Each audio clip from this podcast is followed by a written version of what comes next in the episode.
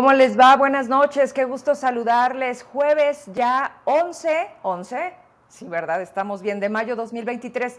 Oigan, gracias a todas las personas que se van conectando, gracias a todos los que están por conectarse, porque vamos a tener un programa sumamente importante, interesante y que deberemos de estar con el mayor conocimiento público posible, porque creo que es la primera vez que abarcamos la historia de una institución que nació mal y no podíamos esperar un resultado distinto, pero peor aún con autoridades que han sido cómplices, porque las fotografías que yo sacaba hace unas horas para que recordáramos, por supuesto, quién gobierna y quién elegía tener en el ISTESAC, han sido tan responsables como los eh, de las mesas directivas o de la junta directiva que conformaba la toma de decisiones con voz y voto que se levantaban actas, que siempre tuvieron conocimiento de que el ISTESAC no iba bien, no para los jubilados, no para la esencia de lo que fue creado, sí para los grupos que en su momento convenían a los propios sindicatos, que eran quienes deberían de defender los intereses de los trabajadores.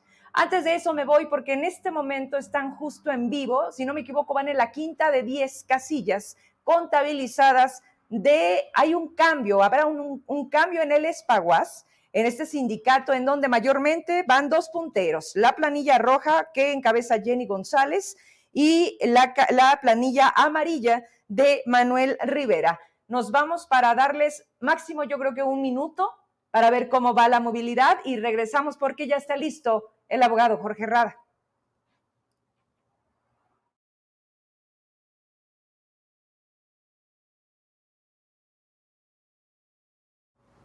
Bien, lo que están haciendo en este momento tienen representantes de cada una de las eh, planillas de los diferentes colores que eh, bien han tenido hacer del conocimiento a través de esa forma de quién encabezaría el interés de eh, llevar a un sentido distinto, porque la verdad es que el tema del, del espaguas es y ha sido siempre otro, otro gran interés y ha sido también difícil de salir de los mismos grupos del poder.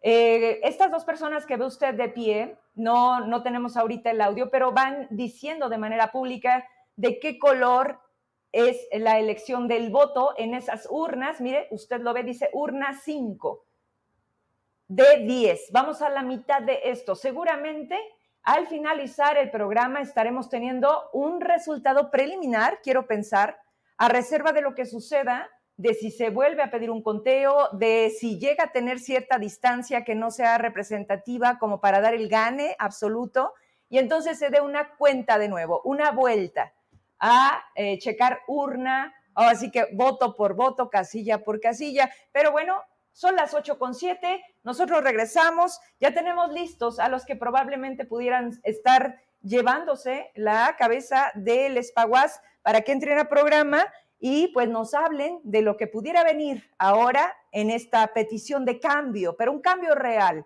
en este sindicato de la Universidad Autónoma de Zacatecas. A ver, vamos a entrar de lleno a programa porque la verdad es que a lo mejor ni el tiempo nos alcanza, porque decidimos el abogado y yo, después de muchas pláticas y de ver cómo se ha comportado en estos últimos meses, a partir del momento en el que llega a sus manos la primera denuncia en donde él conoce pues esta mala fe, ¿cómo llamarle? Ahorita lo va a decir claramente, con la que la intención del Instituto de los Trabajadores del Estado de Zacatecas, que tiene que ver mayormente o que todo mundo ubicamos como el ISTESAC, lo último que tenía a bien era de verdad reconocer los derechos, que incluso me llama mucho la atención porque como nunca nos pusimos a escarbarle y cuando usted se mete a una página muy obsoleta, que no, no está actualizada, fíjese nada más, de entrada ahí eso manda señales, pero tienen misión, valores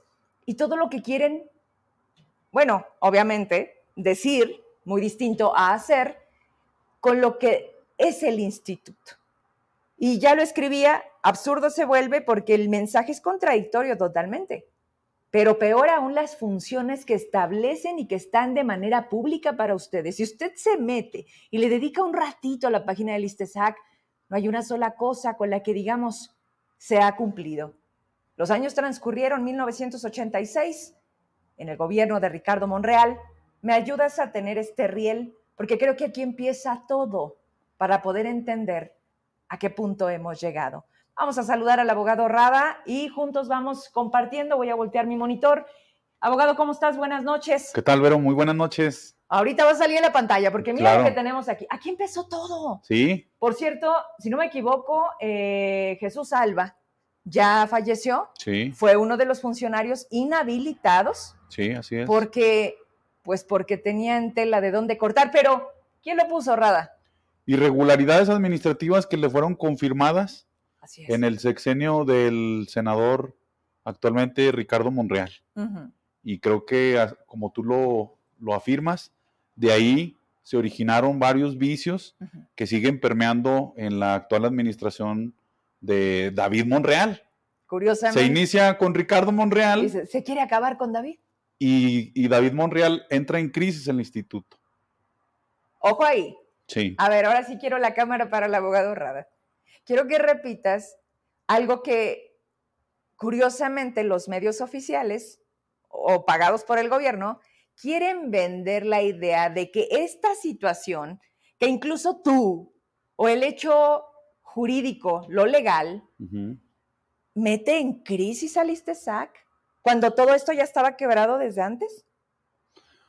Creo que la actual administración detonó eh, pues ya muchas irregularidades, muchas ilegalidades, vicitudes que se venían generando desde la administración de, Ricardo Monreal. Pero creo que este trabajo periodístico que haces tú de analizar desde el inicio es, es muy importante para darle a toda la gente que no conoce el problema del ISTESAC el contexto histórico de cómo se ha generado tantos problemas, tantas problemáticas dentro del ISTESAC. Era un ejercicio necesario el analizar todas y cada una de las administraciones de esta época moderna del ISTESAC. Y son muchas partes, son muchas partes que hoy de verdad entre que googleas, entre que otras cosas las traigo porque me tocó vivirlas, porque si alguien trabajó en la administración de Ricardo y conocía las bondades del ISTESAC, era, era tu servidora. En su momento, en la parte financiera, estaba Miguel Ángel Cuzulas. Él estaba en esta área administrativa donde había, primero, el circulante Rada para dimensionar que el ISTESAC era tan atractivo como para darle otros usos. Depende del interés. Yo no creo que solamente de un gobernante, porque Además, hay que recordar el carácter y la forma de gobernanza de Ricardo Monreal. Hace unos días, o ya algunos programas, poníamos como el uno de uno, o sea, la cogobernanza, ¿no? Como que siempre tenías el segundo, que era el que manipulaba la obra pública, cobraba los moches, hablaba tu nombre, pero de Ricardo Monreal, ¿tú recuerdas, Rada, que tuviera como, como esta segunda parte? O difícilmente, justo por su forma, no dejó que alguien más entrara en esto. Sí, bueno, pues creo que eh, es un ciclo muy importante que estamos viviendo actualmente. El hecho de que se iniciara una forma de administrar el ISTESAC eh, con, con, el estigma totalmente del senador Ricardo Monreal y que en esta actualidad el hermano David Monreal sea quien detone totalmente la funcionalidad institucional del ISTESAC. Eh, es un recorrido que parece casualidad o casuístico que sea el hermano con quien detonó todo. y, sí, e, efectivamente creo que eh, él pudo haber impregnado una cierta forma de administrar el ISTESAC. Creo, si no mal recuerdo, él fue donde se compraron eh, los hoteles, diversos negocios, las farmacias, considerando que eh, el, el, adquirir todos esos bienes inmuebles, esos negocios, iba a incrementar todavía aún más eh, las ganancias del ISTESAC, ¿no? Y que sí las hubo. Tal las hubo que no teníamos ni una ni dos. O sea, había suficientes eh, farmacias. Y te lo comento porque no solamente era tema capital, era Sombrerete, Jerez, Fresnillo, e municipios. municipios, y muchas que se sostenían muy bien. Los hoteles siempre faltó atención. El tema de Cascán era un lleno con agenda anticipada. O sea, era un buen negocio, digamos. Se les ocurre el boliche, pero ojo aquí, abogado, era tan atractivo el gobierno tan populista de Ricardo, que- siempre quería quedar bien. Sí. Y entonces rifábamos casas, rifábamos, Bases. rifábamos autos, eran padrinos de bodas y pagaban el viaje. Y Sí. podría seguir, o sea, eran, eran como muchas eh, sorpresitas de bondades de, ¿qué quiere? O sea, si tú eras cuate de Ricardo, fíjate nada más, Rada, y nos tocó verlo, porque además éramos prensa del gobierno, ojo, ahora sí, Sí. que me ha tocado estar de los dos lados.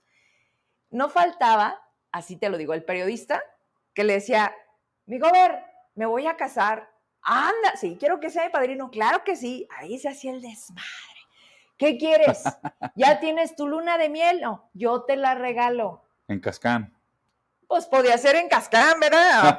Así, chiquito, en Cascán. Ya Sí. si querías otra cosita, pues para Vallarta, para Mazatlán. Pero vuelvo a eso. ¿A cuenta de qué? Sí, ¿Quién, claro. quién pagaba esos, esos regalos? ¿Y los préstamos, Rada? No, eh, ni hay diversas observaciones, irregularidades que se determinaron en contra del administrador del ISTESAC en ese entonces, Inhabilitado también. inhabilitado. De Elena, sí. Inhabilitado, o sea, desde ahí habla De que estaba mal. de la gravedad de la administración que estaba haciendo este personaje, ¿no? Sí. Y que obviamente las irregularidades repercuten actualmente, ¿no? Y que cada administración fue distinta fue incrementando el grado de corrupción dentro del ISTESAC, hasta llegar a este punto donde el ISTESAC pretenden hacerlo infuncional y dejando totalmente de lado a los jubilados y los pensionados. ¿Quién puede tener, eh, un- concebir la idea de que el propio instituto esté litigando contra sus jubilados y los pensionados Imagínate. actualmente? Que fuiste, que fuiste construido con, con ese sentido. Y ahora Y- estás en contra de ellos. Y quién sabe que el personal tan amplio que tiene el ISTESAC es pagado con las aportaciones y De cuotas de los mismos jubilados y los pensionados. Bueno, la lógica traería de que si depende del gobierno del Estado, gobierno del Estado tendría que pagar la, la- la- la nómina, Claro. la nómina. Y, y nóminas muy altas porque todos es- esos administradores desde Chuy de Alba Sí. metieron gente con salarios estratosféricos. Que espérame, el tema de salarios, vámonos con la siguiente recordatorio. Sí, ¿Quién, quién sucede a Ricardo cuando todavía está, yo, yo diría que la hicieron caja chica, Rada, sí. porque era una caja muy grande. O sea, la lana del ISTESAC que había de las aportaciones de todos los que hoy no se les cumple, bueno, iba caminando, caminaba muy bien, llega Amalia García y Amalia García define o eh, decide que Víctor Infante sea quien esté al frente del ISTESAC. Justo aquí, Rada, es cuando se meten alrededor de 450 nuevos empleados.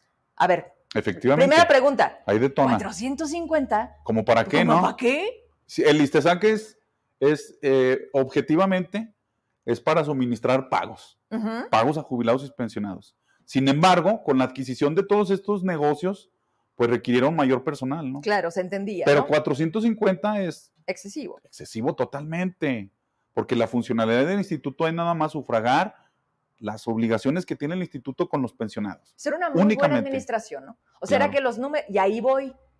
Las cosas nunca fueron, y lo decíamos ahorita, Rada, fuera de cámaras, nunca fueron el oscurito.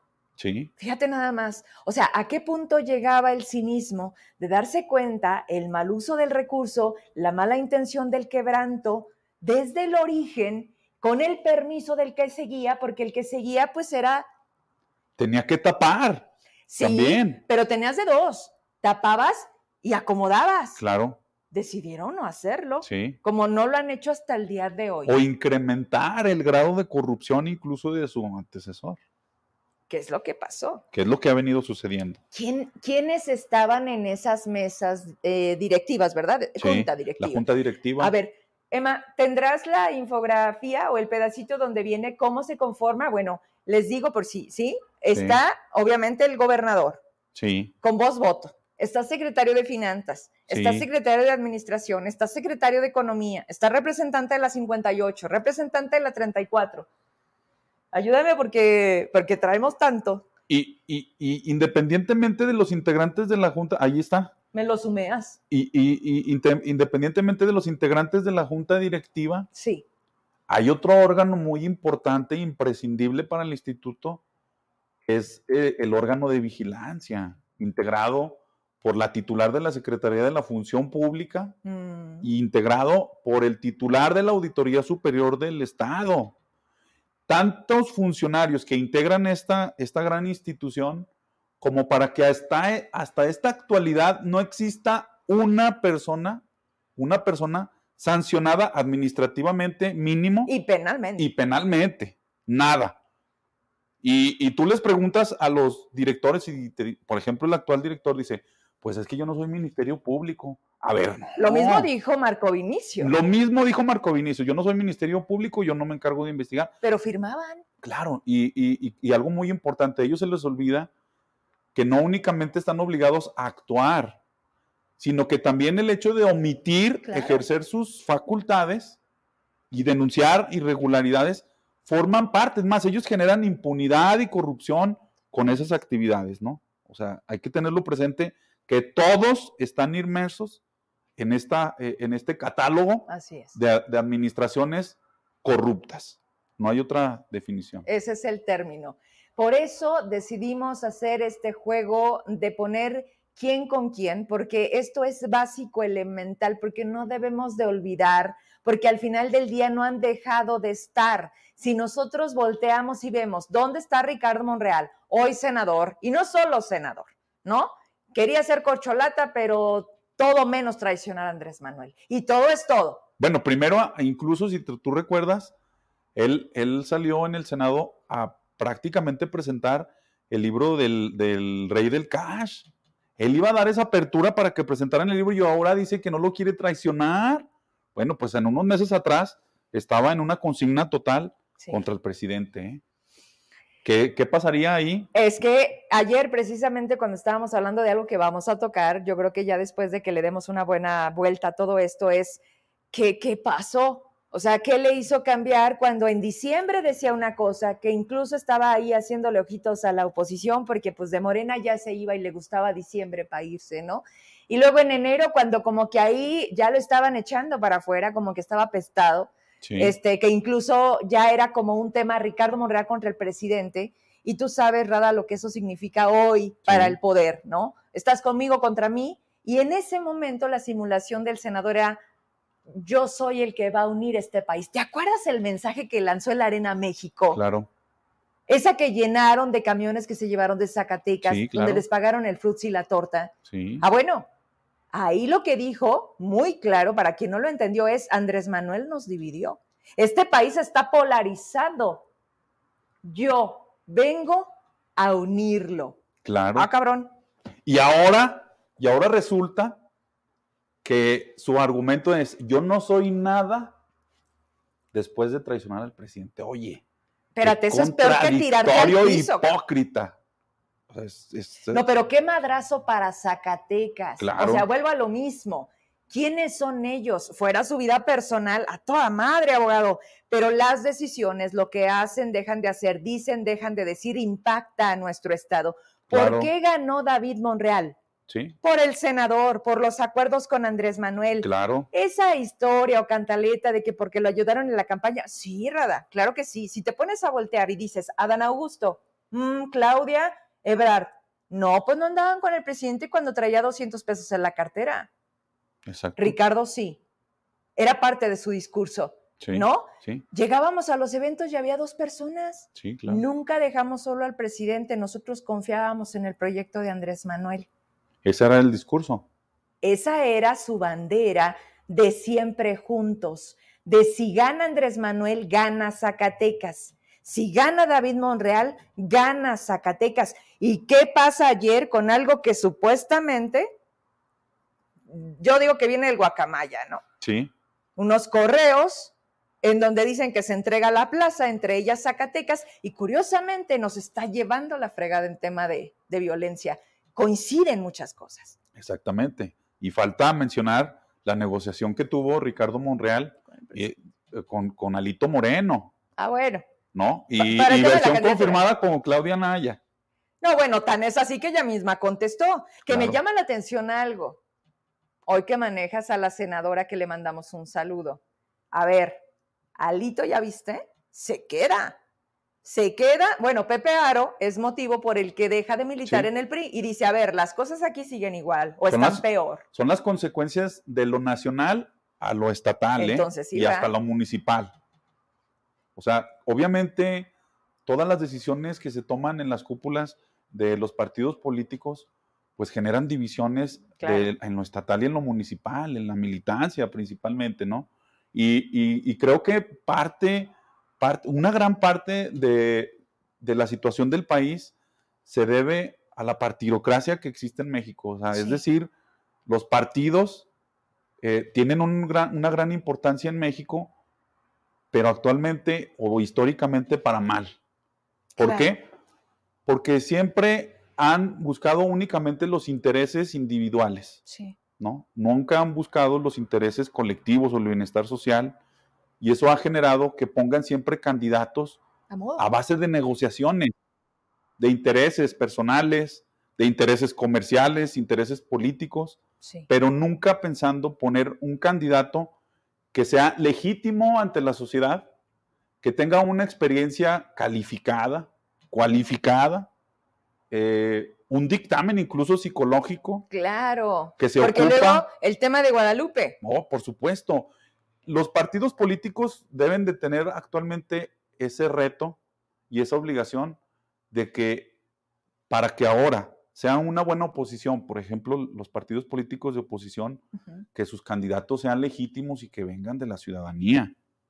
Pero entonces, ¿de dónde han venido toda la bola de cabrones que nos sirven? Pues de dónde salieron de Marte. Bueno, eh, si tú te pones a hacer un análisis, pues siempre es gente relacionada con, ellos, que los van trabajando desde muy pequeños y a los 20 años ya los ves de regidores y luego ya de presidentes municipales, diputados federales, pero sin ninguna experiencia, Vero.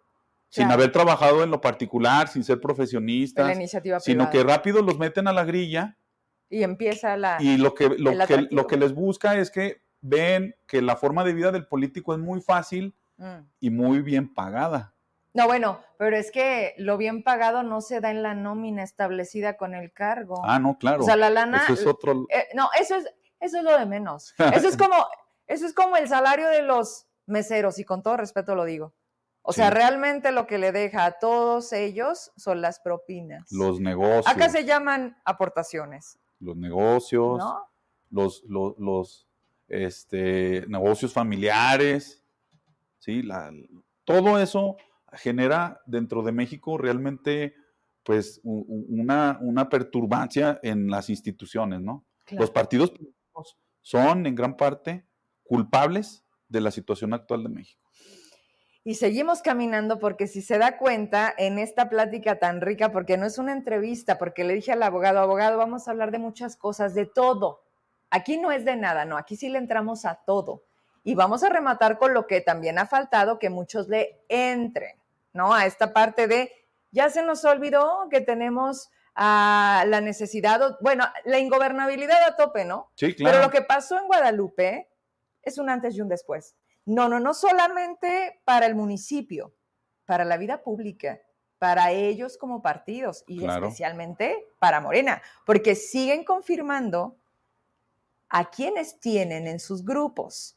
Y así como él, después salió otro, ¿no? En, Hidalgo, en, sí. sí, ¿no? Por, por violencia, por, por, acoso sexual. Si, si hacemos una recapitulación, un conteo de los políticos que han sido sujetos a procedimientos administrativos o investigaciones de carácter penal, no terminamos, ¿eh? No terminamos.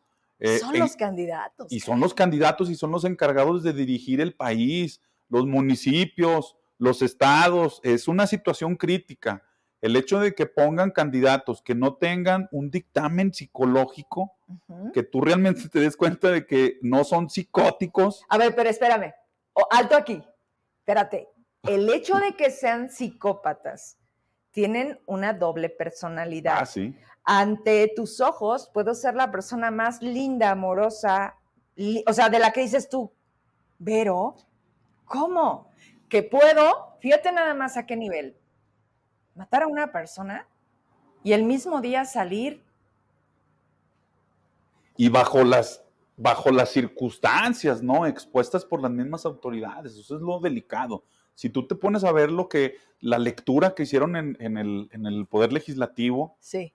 este, te das cuenta de, de, la máscara que tenían ante la sociedad y que por otro lado, eh, eh, ser tan temerarios para hacer ese tipo de cosas, no planearlo y también para tener ese descuido.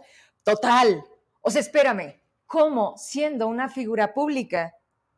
Digo, hay mil formas y más de lo que te haces para sentirte con el derecho de llevar a cabo algo de esa magnitud es porque sabes que te van a proteger.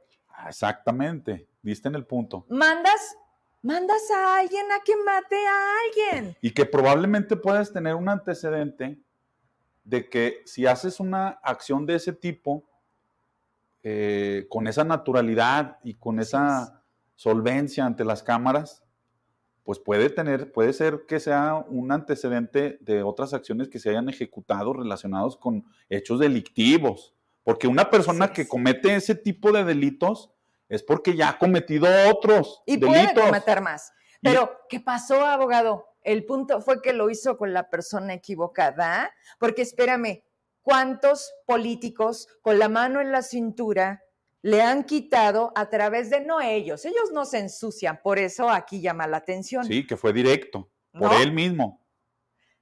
Al parecer. Presuntamente. Al parecer. Pero abogado, yo lo decía el otro día, ¿Y si no hubiera sido Raúl? ¿Y si no se hubiera viralizado tanto porque no era conocido quién es? No Él estaría ahorita. Siguiendo gobernando. Y sería lo peligroso. Imagínate. ¿En manos de quién, no? ¿De quién ¿En manos de quién estamos? ¿En manos de quién estamos? Estamos en manos de un gobierno que tiene 5 mil pensiones autorizadas previamente de adultos mayores y que los dejan sin, sin pensión alguna, ¿eh? O sea, tú los viste la vez que nos acompañaste en la oficina, es gente adulta que no puede caminar y que no se toca el corazón. Ya ni, ni siquiera hablemos de institución, ¿no? No, no, no. Del corazón, o sea, de decir, oye, no, pues no los puedo afectar porque Humanidad, me duele. Carajo. Humanidad. Se habla de que son personas inhumanas quienes están dirigiendo el país. Fíjate nada lo que acabas de decir, y también lo hemos dicho, pero hay que repetirlo porque creo que la gente no entiende a la primera y a veces ni a la segunda. Por eso también estamos a este nivel. También nosotros hemos sido muy responsables de las omisiones, de los permisos, del olvido, del pero el PRI robaba más, ¿no? Vamos a darle chance porque Morena es la transformación. Hoy nos han demostrado absolutamente, por eso tengo las fotos, que todos, PRI, PAN, PRD, porque Amalia llegó siendo PRD, y hoy Morena con David en este proceso en donde, pues no qué iban a hacer, no que iban a limpiar la corrupción como las escaleras, y por qué no hacen ninguna acción contra todos los anteriores, porque los tienen con ustedes. Es únicamente el discurso, el discurso como se replica como a nivel federal, a nivel estatal y a nivel municipal, se replica ese discurso de a la gente de permearle la idea de que se combate la corrupción cuando es más, es más, más, más, grave claro. lo que estamos viviendo ahorita, actualmente. y, yo sé que muchas personas pueden estarte viendo o no que son eh, afines a las políticas o a los discursos del presidente, pero siendo sinceros, el país está viviendo una crisis institucional, tan así de pretender separar eh, perdón, de, pretender separar de los cargos eh, eh, a los ministros de, una, de un sistema jurídico que tiene y que tiene muchísimos años diciendo no pueden elegirlos el pueblo porque ellos forman parte de un sistema jurisdiccional que para eso es, para que no se, se blinde la, la impartición de justicia en México. Bueno, estamos viviendo realmente tiempos muy lamentables. ¿Hay algún detalle con el audio o no? Ah, ok, porque entre que tratamos de echar ojo a todo, nos dicen que se escucha doble. Chequen a ver si a lo mejor ustedes están viendo en, en un par de teléfonos, porque entonces así sí, pero es error de allá de con ustedes. De aquí parece que todo está saliendo bien. Eh, ustedes son nuestro monitor y lo más importante para nosotros es que se vea y se escuche bien. ¿Sale? Entonces, pues gracias por, por eh, escribirnos. A ver, abogado, seguimos caminando. Sí. Ojo aquí. Víctor Infante. ¿Inhabilitado? Inhabilitado. ¿Del IMSS? Del IMSS. ¿En Durango? En Durango. ¿Por? Pues mira, Víctor Infante venía de una administración anterior que fue el ISTESAC con Amalia. Eh, yo desconozco las razones por las cuales dejó el ISTESAC, pero según tenemos entendido, eh, se va a Durango, dura muy poco tiempo, realmente duró muy poco tiempo. Se lleva un equipo de Zacatecas. Se lleva todo ese equipo de Zacatecas, entonces ellos traían, yo creo, una forma de trabajar mm. acostumbrada o con las mismas prácticas eh, eh, generadas aquí en el, en, el, instituto, en el ISTESAC, inmediatamente allá lo detectan mm. y los inhabilitan. Ah. Creo que eso es muy grave, el tener varios señalamientos o varias determinaciones de directores del ISTESAC inhabilitados. Pero también es muy grave que existan directores del, del ISTESAC no inhabilitados, ¿no? Es que encuentra, fíjate nada más lo absurdo, lo que acabas de decir parece como un juego de palabras. A ver, vamos dándole como pausa, pausa, pausa. Sí. A lo máximo que nos han demostrado las autoridades, el cómo se paga la corrupción es, vamos a inhabilitarlo. Punto. No hay nadie en la cárcel, nadie ha regresado la lana a las arcas públicas, que es un golpe al erario cada vez que les demostramos, no, están haciendo mal uso del recurso porque hay subejercicios. Claro. De por sí no hay dinero para Zacatecas y lo que mandan no lo saben usar y se regresa. ¿Qué dice la Federación Rada? Zacatecas no lo necesita, vamos a mandarlo al sur, que además le encanta el sur. Sí. Para Dos Bocas, para el Tren Maya, sí. ¿no? Sí, sí, sí. Y entonces Víctor, Infante, ¿y por qué tenemos que parar aquí? Porque hay unos más que otros. Y entonces es a lo más que nos han dicho. Vamos a inhabilitarlos. Pati Salinas, el doctor este de servicios de salud, eh, Estrada Day. Estrada Day, sí. Fernando Soto. Fernando Ahorita vamos a llegar. Eh. Este es de Miguel. Sí, sí, sí. ¿Sí? Sí, sí. Y es que si no hacemos todo esto que parece que no está junto con pegado con el ISTESAC. No, todo está relacionado. Todo está conectado. Claro. Y entonces, bueno. Y todos ellos son amigos. Y se protegen. eso es lo importante. La impunidad entre ellos. La generación de blindarnos entre nosotros. Ahí sí hay solidaridad, ah, ¿verdad? claro. Ahí sí hay humanismo. Sí, ahí sí hay humanismo. Se ponen a pensar entre ellos. No, pues es que también son socios. Sí. Socios de restaurantes Luego ponen medios de comunicación, a donde el gobierno de Alejandro Tello le dio mayormente los convenios de una página en internet, si se acuerda, era de Víctor Armas. ¿Te acuerdas? Víctor Armas ya se desapareció porque le dieron... Fíjate lo que pasa, fíjate lo que pasa con esa bola de, de, de grupito. Entre, entre menos esté el cerca de Zacatecas, creo que es mejor, ¿no? O sea, no, pues, pues mira, no sé, porque llegó David, ¿no? Entonces ya no sabes si qué, o, si todos se juntan y se hacen, no lo sé. Pero a lo que quiero llegar es, no importa que los inhabilites aquí, los contratan en otros lados. En San Luis, ¿no? Allá está Ibargüengoitia. Sí. ¿No? que aquí también el tema de la obra pública, ¿cómo quedó? exacto. A ver, entonces no hay castigo. Los únicos castigados seguimos siendo los zacatecanos y particularmente el tema del ISTESAC. Los jubilados, los pensionados y los que están en activo, que no se van a, que no van a ver nada. Sí, yo creo que en el, en el periodo de Víctor Infante, sí. pues fue muy lamentable la administración. Hay muchos señalamientos eh, de desvío de recursos, de un uso indebido de sus facultades, de sus atribuciones. Eh, llegaba al grado de rifar bases. Rifar bases, imagínate. Una base se adquiere con ciertos, con, con, ciertos requisitos que tú cumples como trabajador dentro de un sindicato. No, se brincan totalmente la ley y se ponen a rifar bases. Bueno, pues... El 15 de mayo. Sí. No, era regalote. Oye, Rada, ya que te tengo, quiero que veas lo preocupada y preocupado que está David Monreal, porque hay fueguitos por todos lados. Que si la escuela de conservación, porque hay nepotismo, porque la directora ni cumple con el perfil, pero es esposa de Ángel Muñoz, que está en la función pública. Fíjate nada más. ¿No? Conflicto de interés evidente total. No, no para ellos. No, para. Escuelas sin maestro, maestros esperando que les den su plaza Sí. por derecho. Y quiero que los veas porque aunque el 15 de mayo es el Día del Maestro, hoy empezaron la fiesta en Río Grande. Tienes unos segundos, ¿no? Vamos a ver.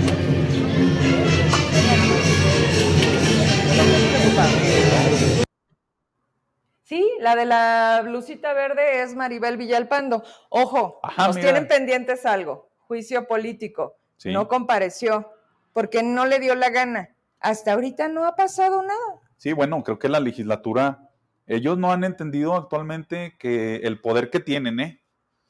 Para si lo que quieren. entendieran realmente el poder que tiene, porque es el poder del pueblo, si lo entendieran, tuvieran al gobierno de rodillas. Pero no, ven por sus intereses en particular, en su individualidad, negocian y todos le votan a favor al gobernador. Cuando es el gobernador que ¿Quién tiene debe? los niveles más bajos de aprobación de toda la República. Ah, pero ellos le aprueban cualquier cosa dentro de la legislatura, se la aprueban. Se la aprobaban, decían ellos. Dice la viada, teniéndolo aquí en el programa, porque ya hoy está en Jucopo, dice que ha sido el gran reto, el, el poder hablar, el escucharse, el entender. Dime. Ay, vamos a la actualización. ¿Ya se acabó el conteo? No. Van en la urna, ah, ya, ya, van a las 7. Van en la urna 7 de 10, lo repito para quien se está conectando apenas. Esto está sucediendo en el proceso electoral 2023 del Espaguas. Ayúdame poquito, ya. Híjole, está súper cerrado, Rada. Sí. Mira, 45.02 se lo está llevando la planilla roja que encabeza Jenny, Jenny González. El 43.50 es la planilla amarilla que encabeza Manuel Rivera. Los demás son minorías, que es planilla negra naranja. Por supuesto, tienen votos. Ahí tienen eh, por urna. Van dando el conteo. Ya casi. Nos faltan tres prácticamente para hablar de un poquito el resultado que estaría siendo lo que defina el futuro del Espaguas. Regresamos. Oye, es que están pasando muchas cosas a la vez. La UAS para mí, Vero, Sí. perdón que te interrumpa, No, la UAS para mí se me hace también una, una institución que, por un lado, es eh, partícipe del desarrollo, del desarrollo, eh, se puede decir, de Zacatecas, pero también de, de- de las vicitudes que vive Zacatecas. ¿Por qué? Sí. La mayoría de las universidades, de, de los, de las unidades académicas, eh, por ejemplo, de Derecho, pues siempre actualmente han estado integrados por maestros docentes que ni siquiera dan, eh, ni siquiera litigan. ¿Me explico? Ok. No practican el derecho, sino que una- únicamente lo imparten de manera teórica. A mí me tocó que me dieran clases, por ejemplo, la magistrada, que fue diputada federal también, Irene Ramos Dávila, el magistrado Larral de Muro, pues una infinidad de maestros que, son, que realmente eran catedráticos y que practicaban tanto el derecho como la política. Sí. Y actualmente eh, hay, en en la universidad se generan semilleros de, de alumnos que no tienen realmente ese espíritu luchador o el ejemplo de sus maestros, porque entre los maestros ahorita actualmente existen serios conflictos de interés, Sí. no, dan, no imparten clase, no van a clase. Eh, son vicitudes que tiene la universidad y que ojalá, y de los candidatos que estén ahorita, eh, quien gane, pues yo conozco, no me dio clase la maestra Jenny, pero yo sé que es una maestra a- a- a- aferrada a, a cumplir lo que ella imparte, que es el derecho, ¿no? Necesitamos permear en la sociedad la cultura de la legalidad. Y así como das el ejemplo de la máxima casa de estudios, no por nada se le llama así o deberíamos llamarle como tal. Cada una de las universidades públicas y privadas con las que contamos en este país deberían de dar lo que la sociedad debe de exigir. Entre que pagas cuotas significativas o estas que son eh, como base, Sí. ¿no? Porque la UNAM, digo, es el tema en Ciudad de México, quien entra, quien todo mundo quiere estar, que tampoco es gratuita, pero sin embargo tiene un prestigio, pero que también lo que jugaba que ya no, el TEC de Monterrey, tan ya no, abogado, que ya no hay carreras en Zacatecas, Sí. que viene el cierre de unas escuelas que han sido quienes consolidaban las generaciones de nuestros papás, de nuestros tíos y que hoy están viendo cerrar porque el comportamiento del Estado y del país está cambiando, pero para mal. O sea, estamos para atrás en la involución. Pero porque cuando tú eres profesionista, tú lo que quieres es vivir tu vida eh, económica de profesionista. Pues ahorita lo que estamos viviendo es sobreviviendo. Ahorita tú ya no puedes ponerte a pensar qué es lo que vas a hacer porque las condiciones actuales es para sobrevivir. Totalmente. O sea, es muy lamentable. Si, sales de la carrera, pues más bien tienes que pensar cómo vivir, cómo sobrevivir. Ya el, Estado por sí mismo no genera condiciones de vida de eh, calidad. De calidad. vivimos realmente en una situación crítica. Y le seguimos, porque apenas vamos en el gobierno de Amalia, No, ¿eh? sí nos cuelga. Vamos a darle. y entonces, ¿quién seguía? Pues mira nomás. Sí. No, íbamos refinando. Sí, sí, sí. ¿No? Vamos aumentando el nivel. Vamos, sí, sí, sí, sí, y de todo. todo es todo. Miguel Alonso Reyes. ¿Qué tal? Con Víctor Rentería. Sí, así es. ¿Inhabilitado? Eh, al parecer no, al parecer no, está inhabilitado, pero yo te voy a, platicar un, asunto eh, profesional con él. Eh, se licitaron unos uniformes cuando él fue secretario de administración. Sí. Una, una venta, una compraventa de uniformes para la para Secretaría de Seguridad, totalmente amañada la, la, ¿Licitación? totalmente amañada. Y bueno, los señalamientos que han hecho los mismos jubilados y los pensionados respecto de la administración de, Víctor Rentería, pues eh, es innegable, ¿eh? es innegable. Eh, y va incrementando el nivel, ¿eh? Como y, y, yo creo que con ellos, digo, no es que no les queramos poner su pedacito que les toca. Digamos que, y volvemos al principio, todos fueron parte de lo mismo, todo mundo se iba volviendo cómplice, nadie quería entrarle realmente a reformar. Bueno, 2015, Miguel Alonso, con primera reforma, paracetamol. Sí. No solucionó en lo más mínimo porque al final cambiemos todo para que no cambie nada. Exacto. El ISTESAC seguía en números rojos. Sí, fue una reforma incompleta, fue una reforma no integral, eh, como tú lo dices, fue un, paracetamol, un desenfriol, eh, para quitar, pues, todas las vicitudes que se venían generando, pero nada más por encimita. Realmente no fue una solución de fondo y, y que puedo considerar yo que incrementó la problemática del ISTESAC. Esa ley incrementó la problemática del ISTESAC, ¿eh? no la solucionó. Ok. E, e, esa es mi percepción. Entonces hay a partir de ahí un momento distinto en donde aparentemente quisieron solucionar el problema, pero solamente mm, mediático. Sí. Porque me acuerdo que hubo mucho ruido de esa reforma 2015 del ISTESAC. Es cuando Alma Dávila, si no me equivoco, siendo diputada local, solicitan las auditorías externas porque Ojo, señores, hay que poner las cosas en su lugar. La auditoría del Estado es como el contador de la legislatura. No se mueve, no decide y no hace las cosas sin la autorización del Congreso del Estado. Digo. legalmente depende del Congreso del Estado. Así es. Entonces, la auditoría debía saber, porque además era voz-voto, en la Junta no, en la de vinculación, en la que tenía que ver el tema de las finanzas, la factibilidad, si no se ajustaba. El tema financiero. El tema financiero, completo. sí. ¿Me ayudas, Emanuel? Te mandé cuatro capturas en donde venían las funciones. ¿Las alcanzaste? Me interesa la última, o lo que tú quieras, porque... Mira, abogado. Sí. Veamos. Mira, dice, Funciones, entre muchísimas, ¿eh? es enorme la lista, pero dice establecer las políticas generales y prioridades a las que deberá sujetarse el ISTESAC relativas a productividad, comercialización, finanzas y administración general. Aprobar programas y presupuesto de egresos del ISTESAC, así como sus modificaciones, fijar y ajustar los precios de los bienes y servicios que produzca o preste el ISTESAC, cosa que no tenemos clara al día ah, de hoy, ¿eh? Claro. Porque esos préstamos grandotes que se hacían algunos amigos Incobrables. eran de terrenos. Sí. No, no eran de 100 mil ni 200 mil, eran Sí. de terrenos, de áreas verdes, Exacto. que, que dependían de fraccionamientos, pero venga, chepa acá, ¿por qué? Porque podemos. Sí. Les sigo, aprobar anual, escuchen esto, aprobar anualmente, previo informe a la Comisión de Vigilancia, Donde El- integra Virito. Brito, y en su momento la función pública, que antes era la Contraloría, Sí, en donde exacto. llegó a estar Norma Julieta del Río.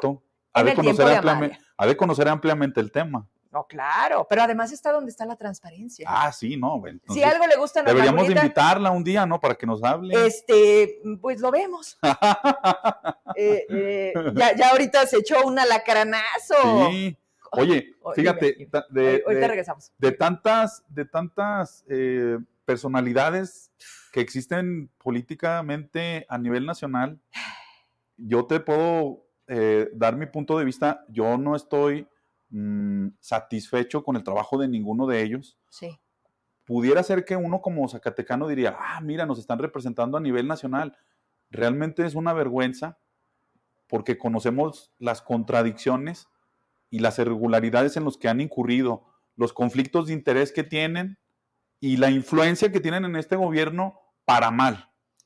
Fuera para bien, qué bueno. No, bueno, se los aplaudimos, Claro. aunque dicen que es como el cajero que te da tu dinero. Para eso quisieron estar, ¿no? Pero a ver, hablemos de las senadoras. Oye, sí, ¿Hablamos de cómo llegan a ser senadoras? sí, sí, sí. ¿Y quiénes son? No, Sí. pero espérame. Y quieren seguir. Y se quieren reelegir. Sí. No Anda. quieren, de- no, no quieren dejar el, Pues es que el cargo. sí, no, no, no, les- no, no, no, su- le no agarran su- cariño. No, pues cómo no. ¿Cómo no le vas a agarrar cariño si es lo que te da los viajes a Rusia, a Sí. Dubái, si es lo que te da tu casita con alberca? Y quiero mi 100, diría Gerardo Ramírez, ¿no? Oye, regreso porque aquí está todo. Sí, Y ya de aquí nos pasamos para la otra administración, porque. ¿no? A ver, en esto de las funciones, esto donde decíamos el abogado, la Comisión de Vigilancia y Dictamen de los Auditores Externos, estados financieros del ISTESAC y autorizar la publicación de los mismos. Aplicar las políticas, bases y programas generales eh, para que regulen los convenios, contratos que celebre el ISTESAC con terceros sobre obra pública, adquisiciones, arrendamientos, prestaciones relacionadas con los inmuebles. Es interminable esta lista, pero me puedes ayudar con la última. Te mandé creo que cuatro y la verdad es que no quiero perder mucho tiempo porque eso está ahí. Si no lo ha visto, véalo. Ahí. Ordenar anualmente el dictamen de los estados financieros por contador público autorizado por la Secretaría de Hacienda. Mira, todas, público. todas esas, eh, eh, esas Funciones. atribuciones o funciones que tú acabas de leer, Vero, Sí. que, que realmente le dan la materia al instituto, a la, a la función de los servidores públicos, no se cumple. ¿Nadie la cumplió? No se cumple.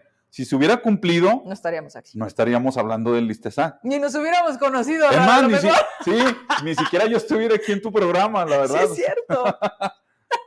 El Listesac fue el punto de los que nos ha unido bastante. ¿eh? Y, y bueno, seguimos, porque Claro. después de Miguel, con su reforma, que venía a solucionar en parte todo este dolor y todo este andamiaje mal hecho del ISTESAC, pues llega Alejandro Tello Sí. y llega con Ándale. Movimiento Ah. Naranja. Ay, güey. Dirían, Aquí ya se pone más crítica la situación. No, ¿eh? es que espérame. es cuando realmente te das cuenta que todo existe en el discurso y la tercera vía y poner a la gente en el centro Sí. y Dante Delgado y... Ah, no, ¿verdad? Espérate, ahorita, ahorita, espera. Es que me desvié porque en automático pensé en... Tenemos un público muy grande. Nos está viendo... eh, mayormente quienes están involucrados en esto, que sabes que se me hacen pocos porque al final no solamente son jubilados y pensionados, Sí, es sí. Zacatecas. sí. Pero creo que seguimos sin política. entenderlo. No, es que tu mamá, tu tía, tus conocidos tienen problemas con el ISTESAC. Toda ¿sí o la no? gente, sí, mis tías. A todo el mundo le ha tocado.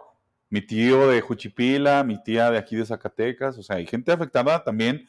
No únicamente yo soy abogado de, de, de- de Sí, mis claro, familiares, ¿eh? Claro, de mis familiares. Aquí no, no les autorizaron las pensiones, sí. no les pagaron el aguinaldo, les recalcularon sus pensiones, etcétera.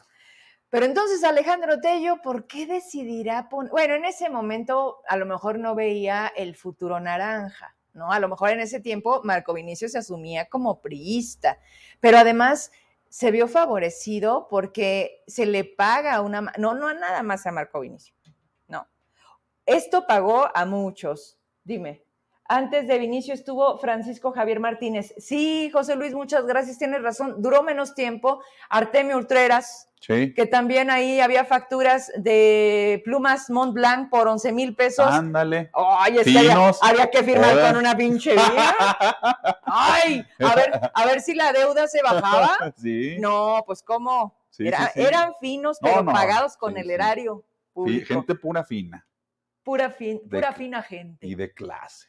Eh, pues a lo mejor dijera, dijera uno, pues él, pues no nos hace, ¿verdad? O sea, lo que nos ponemos no nos hace cuando la percha no viene de origen, pero, pero son como sus ratos. Sí. Es como lo que está pasando ahorita con todos los que han pasado por el gobierno. Mientras están, se sienten que es interminable y le dan uso, ya depende cada quien, pero lamentablemente no hemos visto que nos, que nos favorezca, ¿no? Claro. Pero bueno, gracias porque eso me hiciste que recordara a este otro personaje que le gustaba firmar con plumas. Mont finas. Blanc. Mont Blanc. Sí, Oye, también caras, ¿verdad? qué fino. Pues sí, pero ah, sí las sabrán usar. Bueno, este, eh, dicen que chocolates que regalaba Marco Vinicio a cargo del Istesac, Fíjate. que tienen las facturas, no solo son palabras. No, me queda claro que si alguien se metió a las tripas, fueron los jubilados. Sí. Bastó con que aprendieran a hacer uso de la petición de información Ah, claro. para que entonces se hiciera un juego muy interesante de periodismo, Sí. abogados y afectados. Sí. Y eso no pasaba en Zacatecas y hoy sucede. A ver, eh, es algo muy importante eso que dices, Vero, porque el ISTESAC está, mm, el gobierno está pugnando Hmm. porque exista una división y una percepción de individualidad de todos ellos. Sí. Eh, muchos de los trabajadores en activo, su, su pregunta, su cuestionamiento es, oye, ¿qué hago si yo ya no quiero aportar mis cuotas? Ya me quiero salir. A ver, eso es lo que está, eh, eh, ese es el objetivo del gobierno y del director del ISTESAC, que se salgan del instituto y ahora sí actualmente generar una quiebra. Pues es pero- que- ajá. Eh, hay, que, hay que decirle a la gente que no, debemos de unirnos, deben de unirse, Ajá. formar un bloque solidario entre todos ellos, porque no únicamente dependen de los que ya salieron, sino que hay De una que- codependencia entre los que están en activo Sí. ¿verdad? Sí, y, los que ya y- no están. y- y tiene que saber la gente que el Estado siempre, aun y cuando exista una crisis financiera, va a ser el responsable de pagar las pensiones. Claro. Eso lo deben de tener ciertamente. Y, en el, y en la ley ahí viene ese artículo específicamente, expresamente. Y en el artículo 3 de la ley dice, el Estado garantizará las pensiones.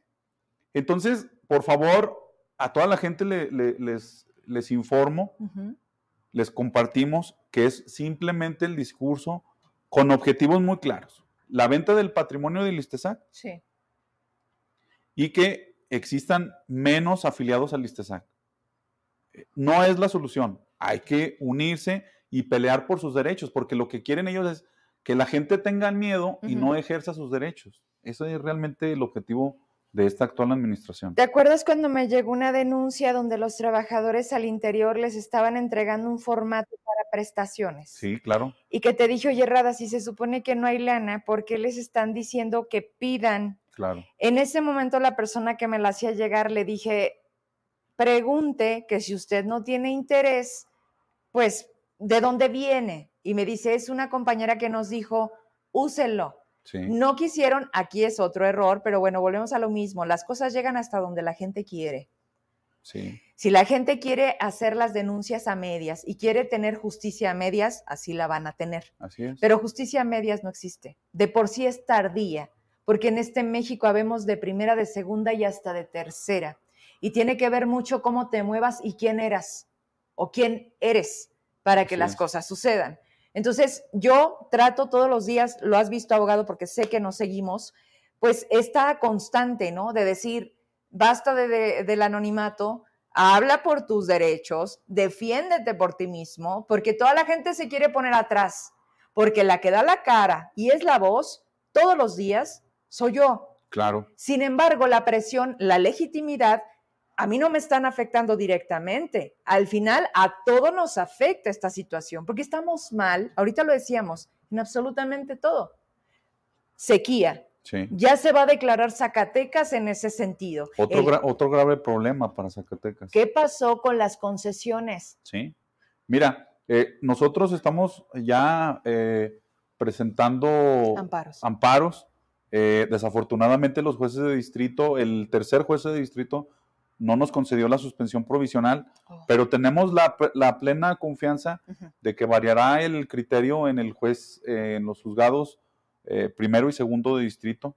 Yo creo que tú vas a ser la primera a quien le informaré de los resultados de, esta, de este tema tan importante, ¿no? Que son los títulos de concesión de agua. Y perdón, pero es todo junto, ¿te fijas? Sí, claro. Vámonos, adelantamos entonces.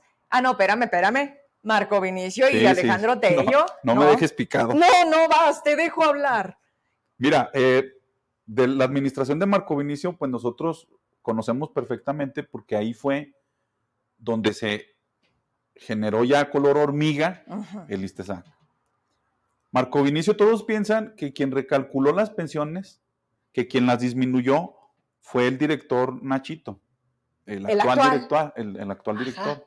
No, hizo la intentona Marco Vinicio con un jubilado, con varios jubilados en su administración y les recalculó sus pensiones, es decir, se las redujo por mayoría de votos. O sea, lo que ocurrió en este, en este sexenio, él lo hizo, pero eso no se conoce, ¿eh? A ver, espérame. Con el voto de mayoría de la junta directiva. Exactamente.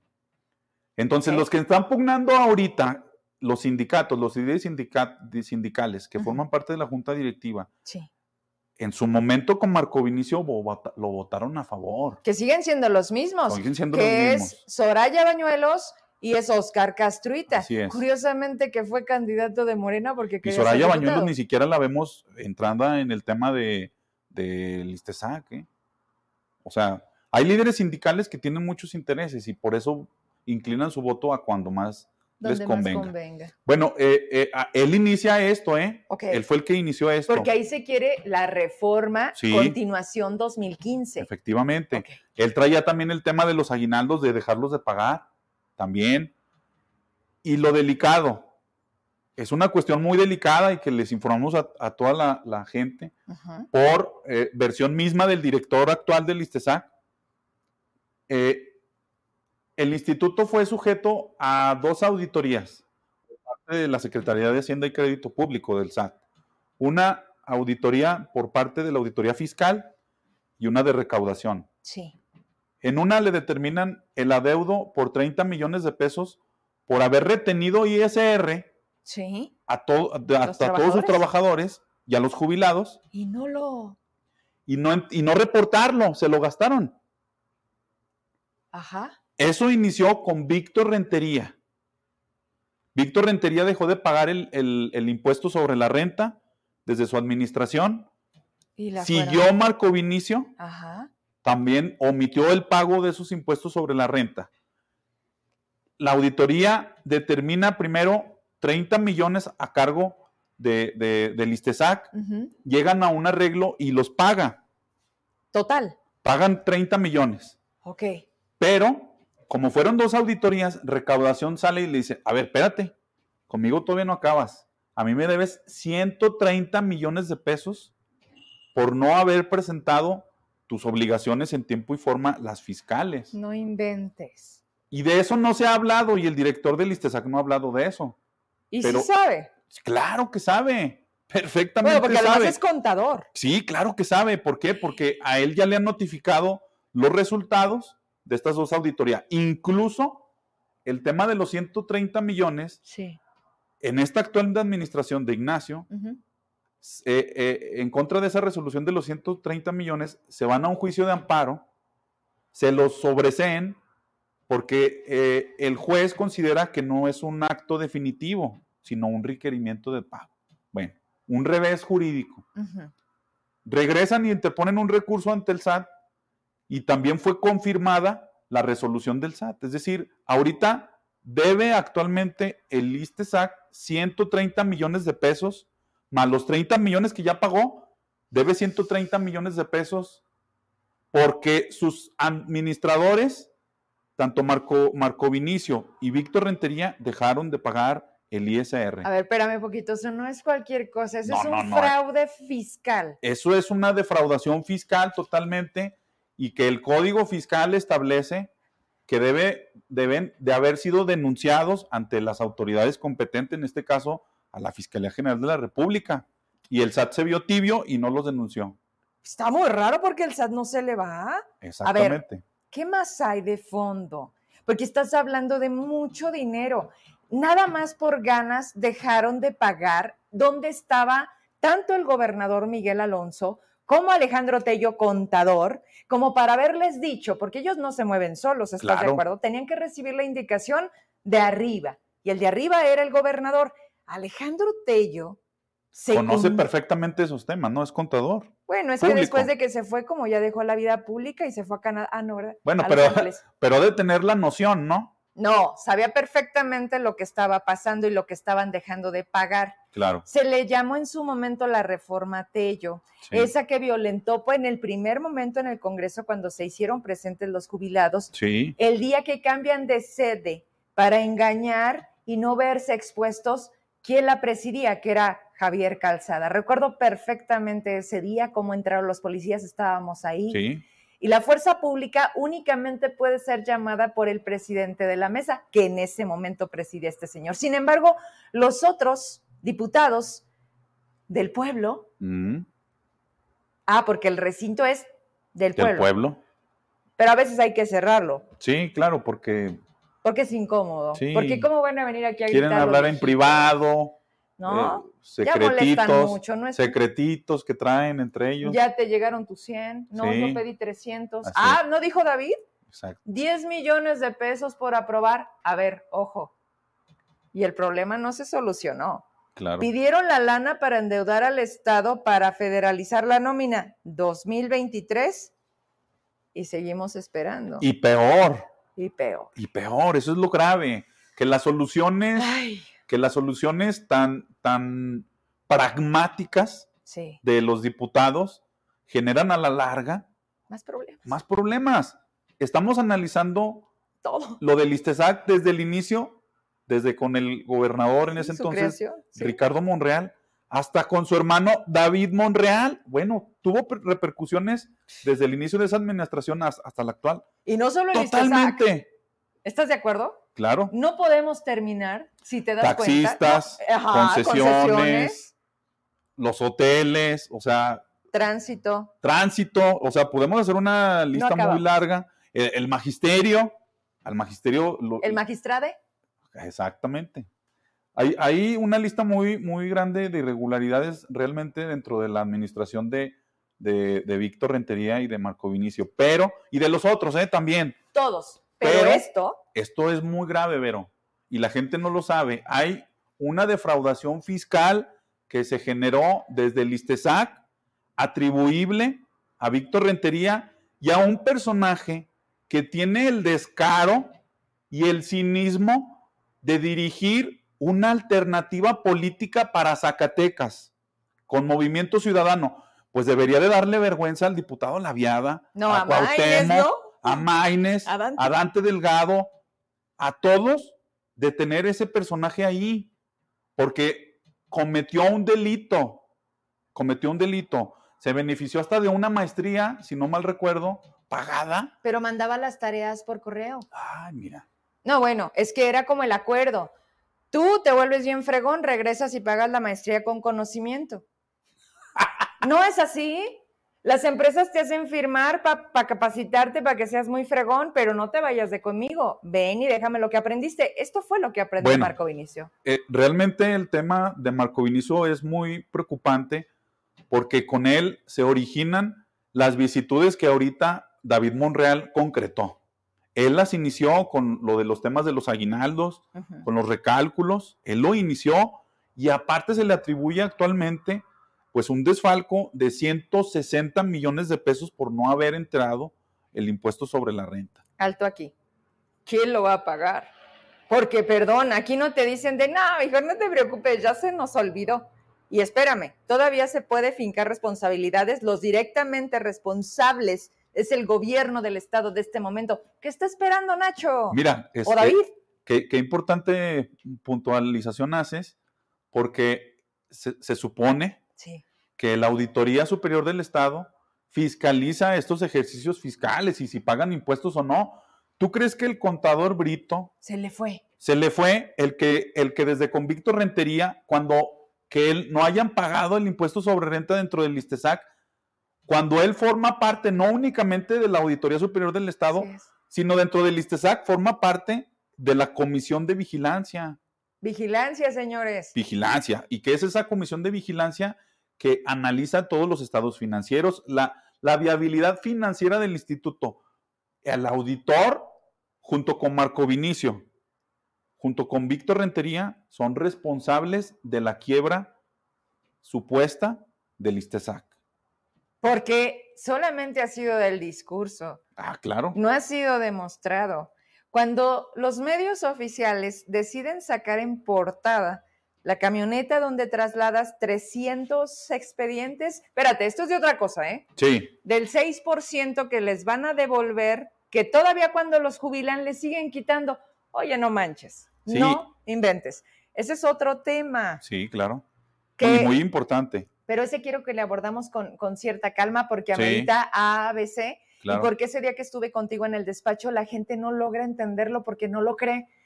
Por eso decidí hacer el en vivo y ahí estando con ellos me enseñan el papel de uno y vimos 1.700 pesos representaba su 6% de una sola persona en ese mes multiplicado por todos los años desde que se jubila, que le estuvieron quitando para que hoy le digan que no le pagan el aguinaldo. ¡Ay! Pero dentro de los, dentro de los valores del instituto, hablan de buena fe, de una adecuada administración, de otorgarle los mayores beneficios a los jubilados. Bueno, estoy perfectamente consciente y ellos también, los anteriores administradores, todos los que hemos citado actualmente, que sabían que esos descuentos del 6% era inconstitucional. Y, el saber que estás aplicando un descuento inconstitucional es dolo y mala fe. Están desde esa práctica contrariando los principios y los valores del instituto. Y eso debe de ser sancionado. ¿Dónde hemos visto a la función pública que ha iniciado un procedimiento en contra de todos estos? No, pues están buscando a Benjamín N. Porque por lo de Ricky Martin.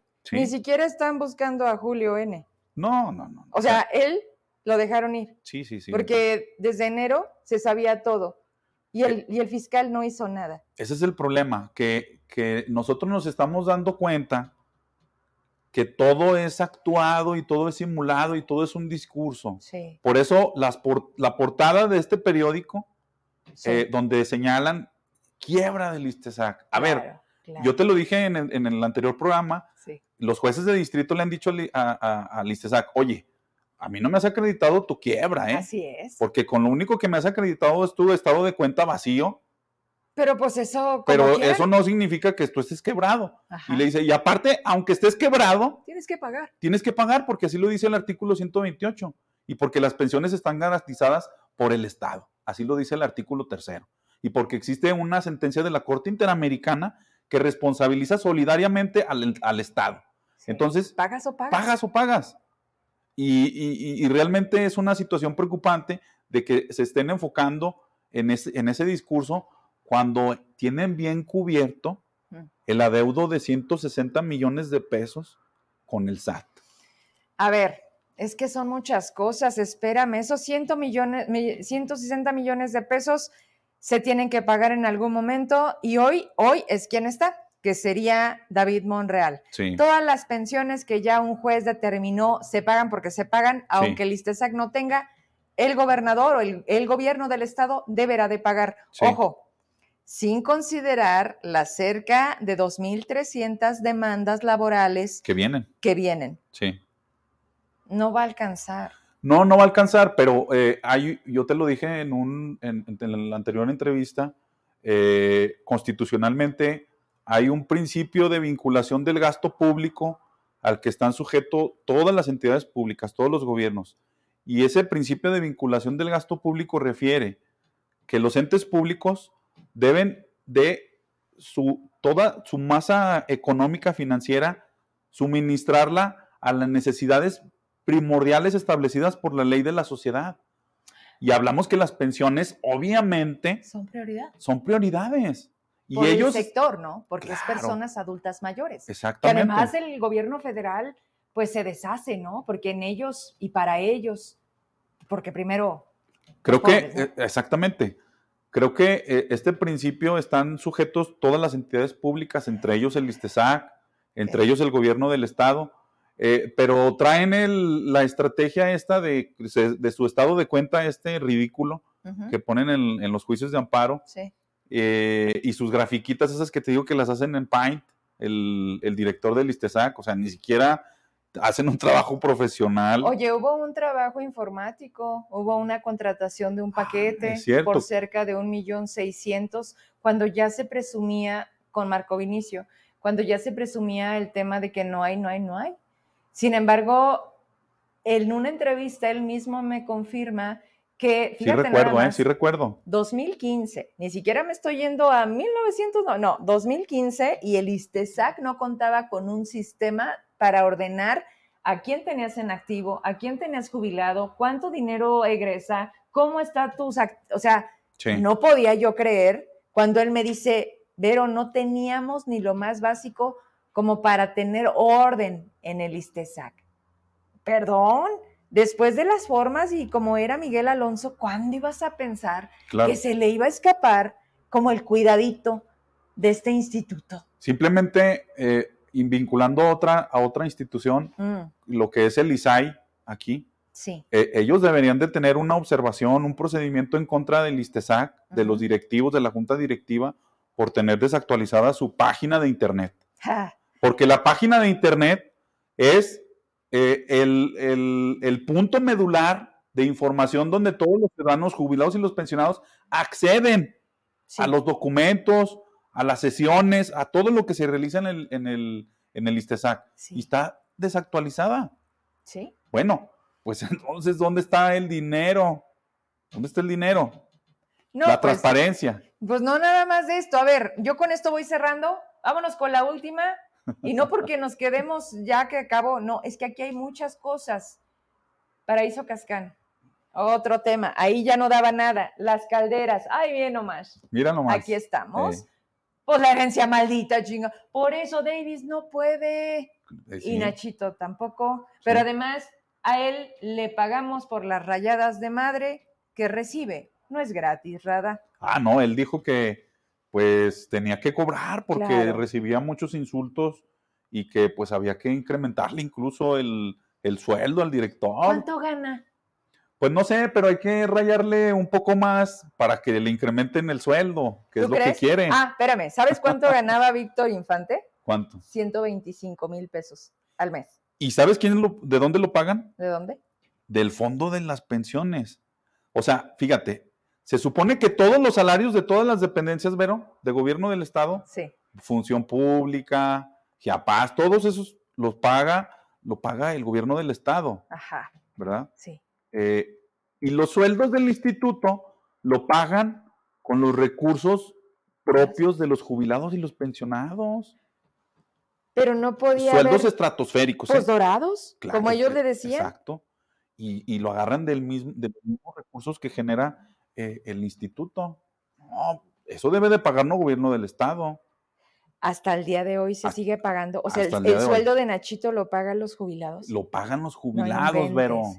Nada más el de él o el de la nómina en activo. Toda la nómina la paga cada mes con mes el instituto. Y ahí no falla. No, ahí no falla. Ellos, no, ellos siempre reciben su pago. ¿Y su aguinaldo? Y su aguinaldo, todo, todo, todo.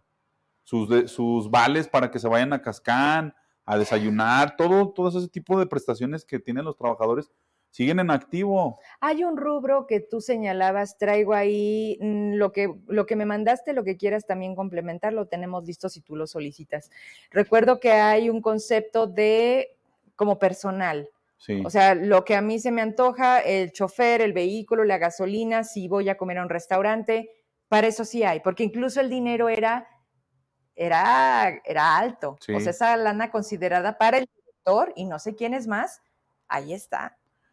Sí, claro. Mira, yo nada más quisiera que, le, que si hay posibilidad de mostrarle al público uno de los documentos que se hicieron valer dentro del juicio de amparo, de, dentro de miles de juicios que tenemos, sí. Eh, en el cual eh, el ISTESAC informa al juez de distrito que ya está en una posible venta del terreno. ¿Cuál? Eh, el terreno ese que está cerca de galerías. Hay sí, sí, sí, claro. Y, el juez le dice, a ver, acredítame que ya cumpliste con esta sentencia. Y, el ISTESAC le, le adjunta al escrito una carta de intención de un parrafito, no sé si lo tengan ahí para enseñárselo al público, un parrafito, dice, sí, te vamos a comprar probablemente el terreno, ¿eh? Eso es cumplir una sentencia, o sea, realmente... Es ridículo. Es ridículo lo que está haciendo el actual director del ISTESAC. Sin embargo, creo que si tú te... ahí está, exactamente. ¿Me lo puedes acercar un poquito? Donde, híjole. Sí, es que está muy... Está chiquito. Ahí mero. Vamos para abajo. Te ayudo, abogado, porque tú te tengo. Sí, por favor. Dice, general y representante legal, señor director, con... Allí, gracias. Junta Directiva del ISTESAC, ah, con atención a Ignacio Sánchez González, director y representante legal del Instituto, con relación al interés que le manifestamos en nuestra carta de fecha 19 de diciembre de 2022 para adquirir el predio propiedad ISTESAC localizado en el polígono F con superficie de 39.711 metros cuadrados, cuya dirección es Calzada Héroes de Chapultepec sin número Zacatecas, me permito corroborarle que mantenemos viva nuestra intención al respecto y asimismo manifestarle que estamos en el proceso de erradicar los recursos requeridos para poder hacer válida en breve, por lo que una vez que hayamos concluido dicho proceso de erradicación, nos pondremos en contacto con usted para que conjuntamente establezcamos los pasos subsecuentes. A ver, perdón, yo veo esto y ellos mismos lo hicieron. Ellos, o sea, perdón, no necesitas ser tan pinche listo para darte cuenta que también muchos de los terrenos han sido puestos a manera con precio inferior en el mercado para que se lo queden ellos. Y curiosamente después ahí construyen las oficinas que el propio gobierno le renta para llevar escuelas de tiempo completo. El ISAI Ah, porque si alguien tiene terrenos que se convirtieron en edificios para rentárselos al gobierno, pues son justamente alcaldes, diputados federales, senadores, sus hijos. Sí, sí, sí, amigos, prestanombres. ¿Qué? Bueno, pues ahí está, es, yo, yo, yo con eso quiero terminar, que, que, que, vea la gente el grado de, de ineptitud que se está manejando dentro de todos los juicios de amparo. Es ineptitud. Y pues puedo ponerle muchísimos calificativos, la verdad. O sea, es, son interminables eh, los calificativos que le puede poner uno. Pues, sí, claro, o sea, es, es, desaseado todo lo que se está haciendo. Y, sin embargo, eh, creo que aunque vamos a dejar que vendan ese terreno, que lo vendan. Ajá. Y vamos a recordar, Vero, que en próximos meses va a seguir la problemática del ISTESAC. Claro. Porque la venta de un terreno no, lo soluciona. Oye, ¿dónde está el súper? Era del ISTESAC. Donde no tengo idea, creo que sí, sí. Sí, sí, ¿Te acuerdas que nos llegó una denuncia porque ahí tenía metido un tema de tubería de Chiapas, pero ahí también entraba el municipio? Porque ya ves su política de todo socialmente familiar, o no sé qué madre le ponían ahí el exalcalde. Eh, vamos a confirmarlo. Me, me preguntan algo. Hay seis polígonos, Rada. Sí. A, C, D, E, F. Falta el B. Ayúdenme a checar si ustedes tienen esa información, dónde quedó, dónde estaba y veamos qué hay hoy. Porque además, esto no se puede tapar. O sea, rápido lo echan hacia arriba y en corto dices, ¿de quién es eso? De Jorge Miranda, de Rafa Flores, de Enrique Flores, ¿no? De Víctor Rentería. De Víctor Rentería de Alejandro Tello. Claro. De Cristina. Sí. De Miguel Alonso. Oye, la casota no la acabó. No, ay, pobrecito. Tan bonita se está cayendo. es como casi ciudad administrativa.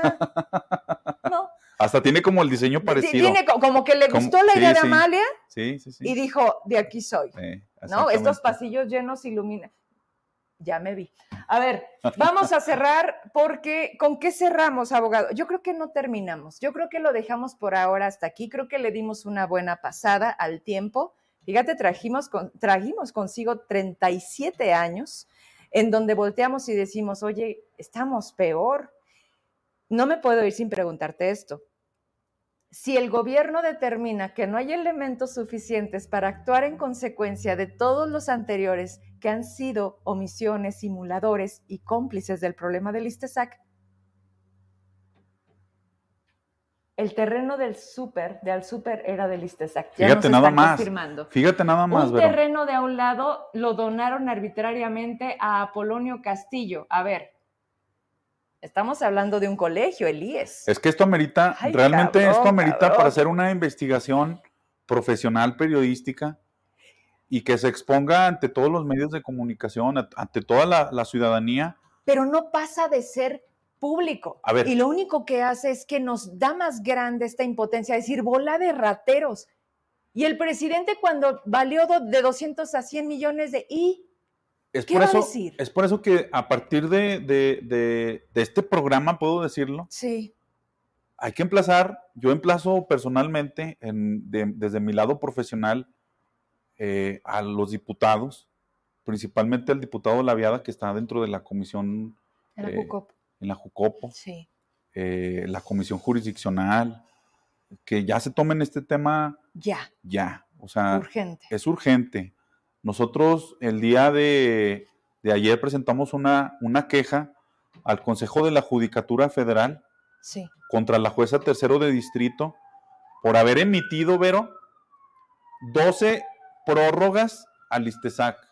Eso significa seguir pasando el tiempo, ¿correcto? O sea, ya, ya esas prórrogas que emitió esta jueza realmente son totalmente ilegales, inconstitucionales y ameritan una sanción. Y desde aquí también podemos eh, emplazar al Consejo de la Judicatura, a los ministros que volteen para Zacatecas, porque el tema de Zacatecas ya es una crisis social. Total. Total. Eh, hacemos programas y programas, se hacen ruedas de prensa, se presentan denuncias en la fiscalía y no pasa nada. Necesitamos que intervenga el mismo senador Ricardo Monreal, se lo decimos con todo respeto, que entre porque si, si, si él llegó a donde está fue por Zacatecas. Claro. Y, la gente votó por David por él. Y necesitamos que venga aquí a Zacatecas y en que empiece a arreglar este tema, porque gracias a él, Zacatecas está en estas condiciones, porque le dieron la confianza a él para votar por su hermano. No, pero sabes algo, yo creo que ya tenemos que cambiar el discurso. Estoy totalmente de acuerdo contigo con hacerse responsable de un resultado que él buscó, que él prometió y que hoy tiene que cumplir. Pero no se nos olvide otra cosa, no es el hermano, ni es el exgobernador, es el senador. Y es senador de México. ¿Por qué no voltea para Zacatecas? ¿Por qué cuando lo entrevistan en los medios nacionales no habla de Zacatecas? Oye, pero siempre habla de Veracruz es que aquí hay mucho gobernador para tan poquito gabinete. Habla de todos los de todas las entidades federativas, pero de Zacatecas no habla nunca. Eso es. Y, ahorita sí, hacer el emplazamiento desde aquí, desde tu programa, al senador Ricardo Monreal, a Amalia García, a Dante Delgado. No podemos tener a Marco Vinicio ahí cuando es un presunto defraudador fiscal desde el ISTESAC. Pero entonces no vamos a tener a nadie en ningún partido. O sea, de verdad, unos más peores que otros. ¿Cómo llegan? ¿Quién los pone? Y, cómo van? O sea, de verdad nuestra cruz es morena, porque si así están al interior de la oposición, lo que viene, y ya es el próximo año, que es lo más canijo, 2024, este país, ¿qué va a pasar con este país? y si lo ves más regional, ¿qué va a pasar con Guadalupe? ¿Con eso cerramos? ¿Qué va a pasar con Zacatecas? dice Fresnillo. dice, yo creo que Fresnillo va a dejar de ser morena. Sí, sí, sí. Y Fresnillo era un bastión, como lo ha sido siempre el tema del corredor Pinos, ¿no? Que sigue siendo priista. ¿Pero de cuál PRI? No, pues es que ya no se sabe, está muy dividido. ¿Pero con un alito moreno? Mm. ¿Atascado también de impunidad? Claro. ¿quién votó para que él siguiera? Así es. Sí, ¿Cuáles sí, zacatecanos que se sintieron ofendidos Por las negociaciones. porque me vendiste? Y siguen ahí, sin, Es hacer, que- un, sin hacer un reclamo Real. tajante, ¿no? Porque real. dicen, porque dicen, a ver, Mediático a toda madre, un fue, tweet. fue- negociada mi candidatura, fue negociada mi posición política, fue negociada, está, está totalmente acreditado. Pero no me voy a salir de aquí porque no tienen a dónde más irse. No tienen otra A ver. opción. A ver, hijo de la chingada. Es que era una y ya, era probadita. No chinguen. Ese es el tema de la política. Basta con que entren para que se atasquen. Sí, ya. Pero lo peor, Rada, quítame. No sirvo, me vale. Sí, Estás cinismo. haciéndole daño al país, presidente. Y Es un grado de cinismo político impresionante. nivel Dios. Sí, sí, O sí. sea, inimaginable. Sí. Estamos en el momento más crítico, como bien lo dijiste, si volteamos para nuestra casa y nos damos cuenta, dices, hay crisis y es caos, sí. pero además con una sociedad que sí despierta, que ya no se quiere dejar tanto, pero que estamos solos de instituciones y de que los que gobiernan, ellos no entienden que esta parte está cambiando. Acabamos de ver al gobernador, a su secretaria, al secretario de Economía, que dice que todo va bien y Zacatecas tiene primer lugar en desempleo, que quieren invertir los asiáticos porque Zacatecas es bien atractivo. O sea, Rada, de verdad, Pues es que lo quieren, quieren vender una realidad, una falacia. una falacia, una realidad que, que nosotros no estamos viviendo. Estamos viviendo un, un detrimento total de las instituciones en Zacatecas, en México. Y el mejor ejemplo es Istezac. Y, y el mejor ejemplo es Guadalupe. Y vamos a cerrar. No, espérame. Antes de que nos cerremos con eso, porque mucha gente está esperando, por supuesto, tu opinión al respecto, porque ¿y qué sigue? Sí. O sea, ahorita está pausado. ¿Cuándo? Hasta que lo encuentren. ¿Tú ya viste una ficha roja en Interpol? El fiscal está muy preocupado por, da- por cumplir con lo que dijo en el Congreso. a ver, pero Cero corrupción. eh, dejemos de ser, dej- dejemos de ser ingenuos y, se- y- y todos, me incluyo. Eh, si tú como fiscal, si tú como fiscalía sabías que tenías una carpeta de investigación De contra tamaño. un presidente municipal que implicaba no únicamente el procesamiento de una persona, sino implica consecuencias políticas Y aventarse la pelota entre varias, entre varias instituciones, entre varios poderes, porque aquí también interviene el Poder Judicial del Estado de Zacatecas. Bueno, ¿tú crees que ellos perderían la vista a una persona que está siendo Ahí. investigada? Por supuesto que no, pero... No, no solo le perdieron la vista, le dijeron, Kyle, ¿quieres que dejemos de ser ingenuos? Me queda claro las formas. En la no revictimización. Sí, Ya no tiene fuero. Ya no es alcalde. sí, ¿Por qué se amparó antes de que le quitaran el cargo? Ya lo sabía Claro. y sabía que iba a suceder, pero ¿por qué maneja en su texto que hay una conspiración?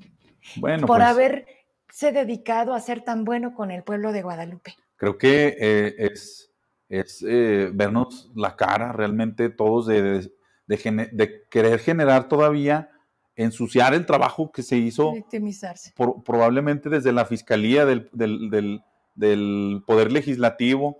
Yo no entiendo realmente la estrategia en medios que está haciendo, ¿no? O sea, Ah, de porque- las fotitos con sí. los amigos y diciendo al tiempo. y, el, y, y la estrategia jurídica también, pero, o sea, porque... Oye, los abogados, qué show. ¿Qué, qué onda con el amparo contra el del desafuero? Sí. Si, si realmente sabemos. Que no se iba a presentar. No, no, o sea, obviamente es una estrategia, pero el tratar de mediatizarlo es lo preocupante. Cuando de- des- atrás de eso, de, de eso mediático, de esa victimización, Sí. existe un presunto homicidio de una Sí, persona. No es un delito menor. No, no, no. No, y, no y es- robó, y no. estarlo politizando, estar, ay, es que es una persecución política. Eso es ya un grado de cinismo total, ¿eh? Tanto de- del, del presunto responsable ¿Cómo? como de los abogados. Y como del propio gobierno. Y del el propio gobierno, ya ves, cuando salió la nota, Ajá. manejaron que, que había muerto en otras condiciones el primer momento que se encuentra el cuerpo en el centro de Zacatecas, quienes hacen del conocimiento público son los medios oficiales, Así es. cambiando la versión de lo real. Sí. ¿No hay, no hay consecuencia contra eso? Debería. Y cuando sale los resultados del amparo indirecto, Sí. tratan de permear como si él ya no lo pudieran agarrar. ¿Cómo para qué? Y son los medios oficiales, los mismos que replicaron la, la- La la fake. noticia Sí, sí. fake, están diciendo, Julio ya consiguió una suspensión. Sí, ¿no? ¿O ¿Lo defiendes o...? Y, y luego cuando le preguntan al gobernador del tema, ¿qué dice? Hasta sus últimas consecuencias, igual que cuando se presumía que su hijo tuvo que ver con la muerte de un chavo de su edad afuera de un antro. Y entonces, lo único que seguimos viendo es que...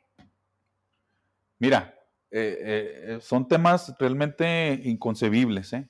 Inconcebibles en Zacatecas. Estamos hablando de asesinatos Sí. en los cuales está relacionada la clase política. Es preocupante. ¿Cuándo va a volver a salir? ¿Cuándo se va a revivir esto en las elecciones? Pues eh, generalmente así sucede. Generalmente así sucede. Oye, pero era el delfín de David.